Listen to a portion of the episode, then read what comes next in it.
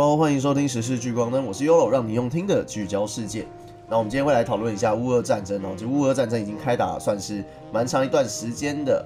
那上礼拜其实有聊到乌俄战争会如何影响世界，那我们这次讨论关于世界各国如何对俄罗斯展开的制裁。那我相信最近应该也蛮多人听到这方面的新闻的啦。那我们今天会聊一聊欧美国家的制裁，然后以及亚太部分的制裁。哎，那首先我们先讨论一下美国哈。美国的话，那它是已经封锁他们加密货币的行动，那包含俄国的 e s p e r Bank 还有 VTB 已经被列入黑名单交易。它主要是防止个人及组织利用虚拟货币规避制裁。哦，虚拟货币其实蛮好规避制裁的，就是因为你可以有另外一个资金的管道嘛。好，那在纽约证交所纳斯达克已经暂停了一些俄罗斯公司的股票交易。那世界银行在白俄罗斯有十一项正在进行的计划，总计十二亿美元。那有涉及能源、教育、交通，还有 COVID-19，那已经全部都喊停了。好，那下一个是英国。好，那英国其实已经禁止俄罗斯的船只进港，然后不许任何由俄罗斯公民拥有、租用或经营，呃，或者你只是悬挂俄罗斯国旗的船只也是禁止入港的。那还有英国石油公司已经拖出俄罗斯石油公司的二将近二十趴的持股。好，接下来是长久下来一直保持中立的瑞士。这次瑞士罕见的站出了一方哦，而瑞士表态，他现在冻结了俄罗斯在该国的金融资产，包含四家俄罗斯企业，然后总统普京，然后总理米舒斯金，然后还有拉夫洛夫的资产。那他与欧洲邻近国家一同对俄罗斯已经关闭了领空，呃，除了人道援助，还有外交目的的航班不在此范围内。好，那接下来是德国。德国现在已经完全几乎停止了钢瓶采购，那导致俄罗斯主要钢铁生产商的出口呈现下滑，镍出口也受到了非常大的影响。欧盟已经将部分俄罗斯银行排除在国际的支付系统外，就是呃环球银行金融电信协会，就是 SWIFT。那大家都知道，我们呃可能常常会需要用 Visa 去支付可能国际的交易。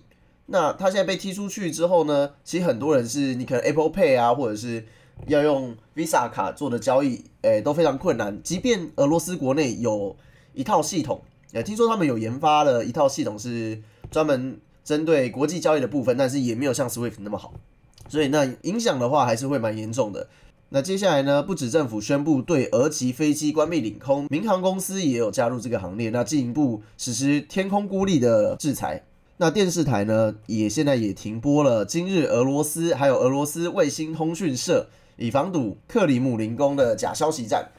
然后，而最近大家应该有听到一个对于俄罗斯的经济制裁，巴基斯坦对于俄罗斯的经济制裁，他们不是说有欠呃十亿美金，然后不还债吗？就是他们的经济制裁，那个是假消息啊，那只是呃在 PTT 上面有人突发奇想了，对他不还债是假消息，因为。巴基斯坦其实对于俄罗斯是友好关系，所以他们不会做呃这些比较破坏友好关系的事情。哎，呃，不是政府，不是国家的方面，而是可能是像哦，直接直接讲会比较快了。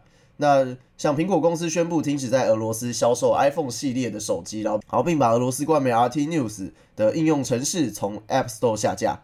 好，我们台湾台积电也已经加入了制裁行列啦。那完全停止供货给俄国特殊应用晶片商 Aerobros 及它的上游供应商。好，那接下来呢是币安，币安不太算制裁啦，它币安是救援啦，有捐赠一千万美元。呃，乌克兰总统是有呼吁币安，还有一些其他的加密货币的交易所，就展开对于。对俄罗斯的经济制裁，就可能是禁止他们使用他们的交易所，但是其实有违背加密货币的初衷，就是去中心化。那币安他们的呃负责人可能就是没有想要针对这个部分去做发表的，不过他们还是支持乌克兰，那也是有谴责俄罗斯的。哦，接下来是 Starlink，马斯克已经回复了乌克兰副总理请求，那 Starlink 与乌克兰的服务终端已经部署完成。好，那其实 Starlink 的帮助非常大，他们已经。将更多的地面接收器送往乌克兰。呃，现在的网速呢，已经是乌克兰平均宽频下载的五倍速哦。对，战争的时候，他们现在已经比平常用的网速还要快，也帮助了乌克兰恢复联网，摆脱断网的危机。好，那接下来呢是丰田汽车旗下位于圣彼得堡的工厂暂停生产，那同时也将停止汽车出货到俄罗斯。那本田、混打也将暂停零件的出货至俄罗斯的一家工厂。好，接下来我们会来聊聊俄罗斯关于反制裁的部分。那大家都知道，俄罗斯算是一些呃原物料出产大国。就如果如果有玩股市的话，你知道小麦吧，小麦、石油这些已经都在暴涨了。那当然跟俄罗斯有非常大的关系，因为他们就是出口大国。那至少从二零一四年俄罗斯并吞克里米亚开始，其实俄罗斯一直在适应西方的经济制裁。那那时候俄罗斯政府想出一个比较委婉的说法来描述这些制裁，哈，俄国的媒体也称那些制裁叫做新的经济现实。不过这一次的打击比以往的还要严重很多。那面对那些欧美国家的制裁呢？俄罗斯已经找回了回应美国的贸易制裁，就是不出口火箭引擎。呃，俄罗斯航太局表示，即日起停止向美国供应火箭引擎，以应对西方的制裁。那加上今年一月的时候，普丁有表达了看中俄罗斯在加密货币上的竞争优势。那因为俄罗斯有充沛的油电，还有低温，非常的适合挖矿哦。那在二月的时候呢，俄罗斯政府更与央行达成协议，拟定草案，扩大比特币还有其他加密货币都纳入国家的控管哦，所以但是算他们算是一个非常正式比特币还有其他加密货币的一个国家。那除了挖矿可以补足俄罗斯的收入之外，俄罗斯的暗网 Dark Web 也十分的活跃。暗网最大的黑市 Hydra 大本营其实就在俄罗斯。之前的区块链分析平台 Chain Analysis。在二月十四号有发现，全球有七十四趴的勒索软体的收入是流入跟俄罗斯有关的单位，那金额已经超过了四亿美元。而最后加上呢，其实俄罗斯是世界生产石油的第三大国，且今年秋天呢，拜登政府将面临中期选举的考验。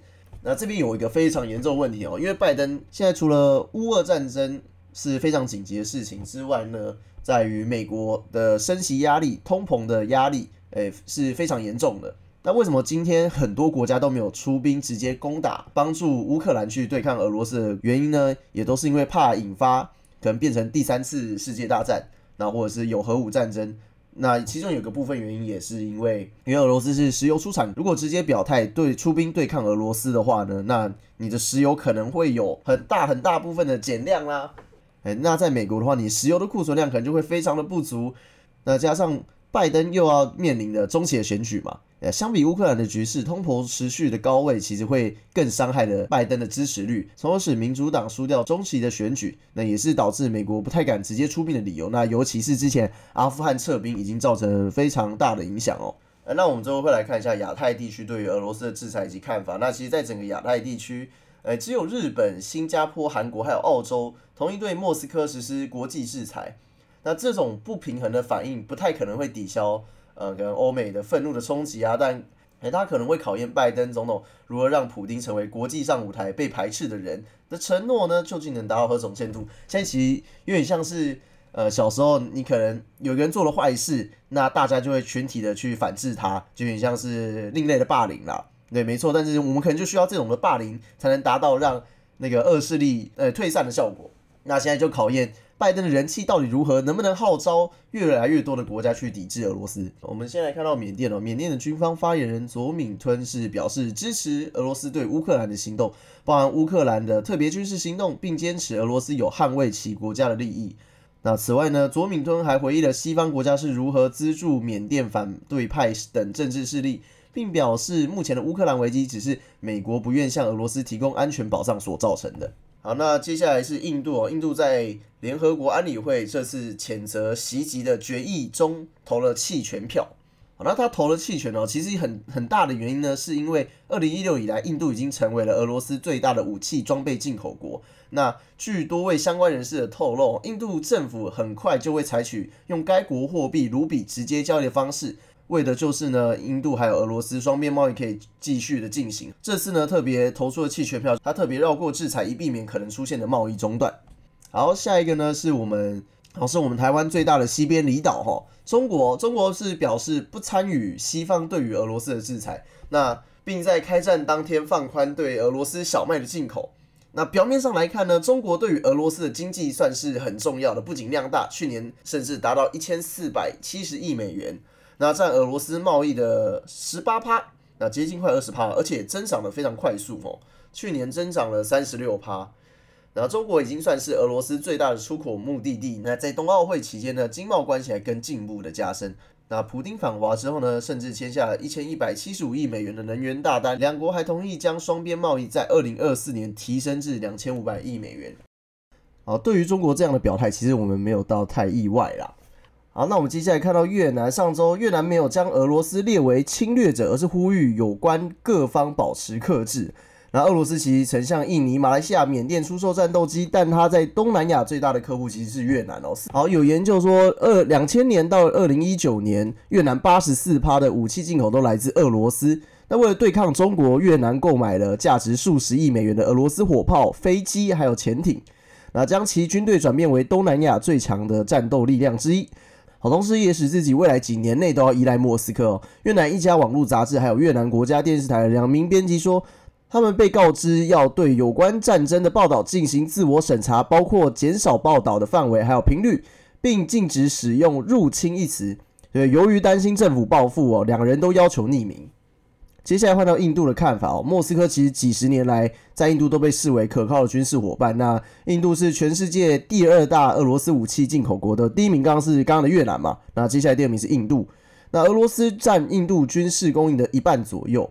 呃，去年年底，普丁访问新德里的时候，那他们有详细介绍了向印度出售五价值五十四亿美元的导弹防御系统的情况。那在中国威胁要侵犯印度的东北边境的时候呢，印度一直小心翼翼的避免在乌克兰问题上谴责俄罗斯，呃，就是为了避免破坏双方久经考验的友谊。那莫斯科多次使用在其安理会的否决权，阻止在克什米尔的问题上批评印度的决议。那克什米尔是印度还有巴基斯坦共有的一块的争议领土。那作为回报呢，印度在联合国谴责莫斯科二零一四年吞并克里米亚的决议中，也是代表弃权。